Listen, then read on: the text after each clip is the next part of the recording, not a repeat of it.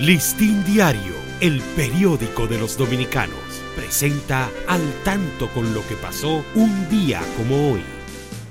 28 de julio de 1914, Austria-Hungría declara la guerra a Serbia en el episodio que desencadenó la Primera Guerra Mundial. 1929, nace Jacqueline Kennedy Onassis ex primera dama estadounidense, falleció en 1994.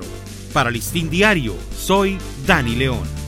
Listín Diario, el periódico de los dominicanos, presentó al tanto con lo que pasó un día como hoy.